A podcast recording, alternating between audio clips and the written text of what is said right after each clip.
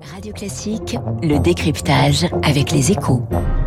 Et avec la Banque Postale.